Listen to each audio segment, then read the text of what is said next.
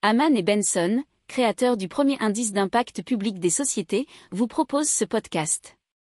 Haman Benson. Le journal des stratèges. Boris Kalt.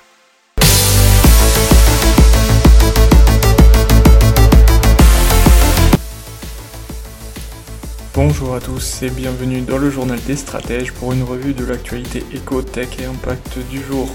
Avec à la une, on va vous parler de télésurveillance médicale avec Chronolife et TMM Software. Ensuite, dans l'écho, on vous parle de Pierre et Vacances et d'Apart City, euh, qui sont un gouffre financier pour les propriétaires privés, de prêts immobiliers et de délais.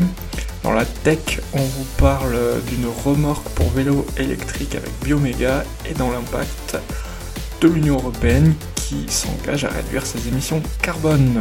Vous écoutez le journal des stratèges numéro 93 et ça commence donc c'est parti avec Chronolife et TMM Software. Chronolife qui développe des dispositifs médicaux dédiés à la télésurveillance et TMM Software qui est spécialisé dans la digitalisation de parcours de soins. Ils ont créé un partenariat ensemble afin de proposer un service de télésurveillance médicale pour les patients atteints de maladies chroniques. Alors ça sera un plateau médical complet qui associe Sense, le t-shirt connecté développé par Chronolife, mais également App Telcare, une solution de télésuivi médical proposée par l'éditeur de logiciels et utilisée par une soixantaine d'établissements de santé. Cela doit permettre aux professionnels de santé de suivre en temps réel l'état de leurs patients et en cas d'alerte de pouvoir prendre rapidement une décision. Alors, euh, si on doit parler dans le détail du t-shirt KeySense, il permet de mesurer six paramètres physiologiques, électrocardiogramme, activité physique, respiration thoracique et abdominale, ainsi que l'impédance pulmonaire et la température corporelle.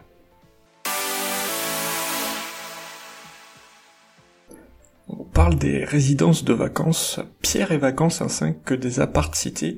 C'est un petit peu le même problème qu'il y a avec les Airbnb ces temps-ci, c'est que la pandémie a créé bien sûr une baisse de fréquentation, une baisse des vacances, du tourisme, etc. Et selon une étude de KPMG, la fréquentation a chuté de moitié l'an dernier en Ile-de-France, alors qu'elle a été d'un tiers en région.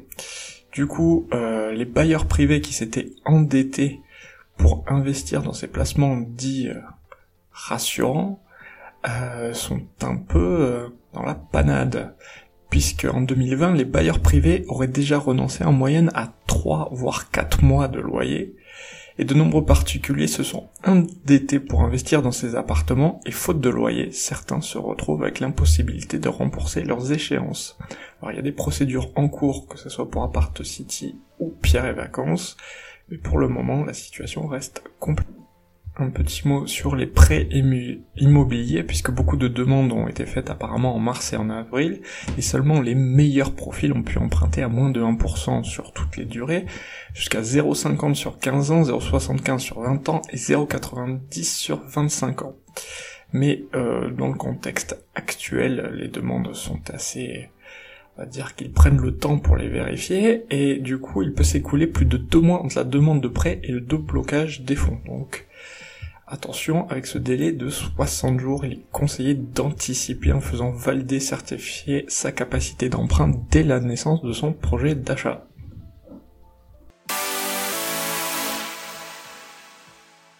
Et on parle d'une remorque pour euh, vélo, et c'est une remorque même électrique, c'est la remorque de Bioméga qui s'appelle Bioméga Hein. Une fois arrimée à un vélo, cette remorque fonctionne exactement comme le moteur d'un vélo électrique Dès qu'elle détecte un mouvement du vélo, elle accompagne le cycliste en libérant son énergie.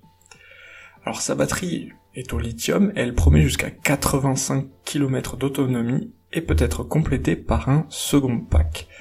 Elle n'a besoin que de 5 heures pour être intégralement rechargée. Euh, pour autant, euh, elle n'est pas encore vraiment en vente puisque euh, vous savez c'est sur ces plateformes qui permettent d'investir en avance et pour l'instant ça coûtera que 745 euros. C'est sur Indiegogo. Et si vous prenez la décision d'attendre la fin de levée de fonds, ça pourrait vous coûter aux alentours de 1200 euros.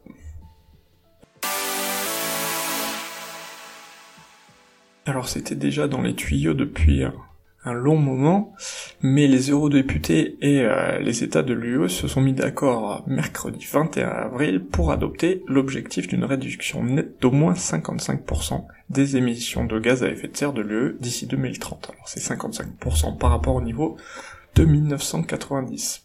Alors il faut savoir que le Parlement européen réclamait lui un objectif d'au moins 60%.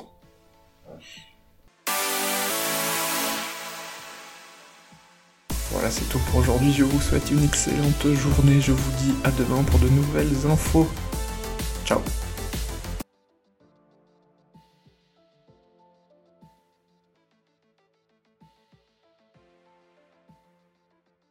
Pour approfondir ces sujets, abonnez-vous à la newsletter de Haman et Benson et écoutez nos autres podcasts que vous retrouverez dans les notes de l'émission ou sur notre site internet.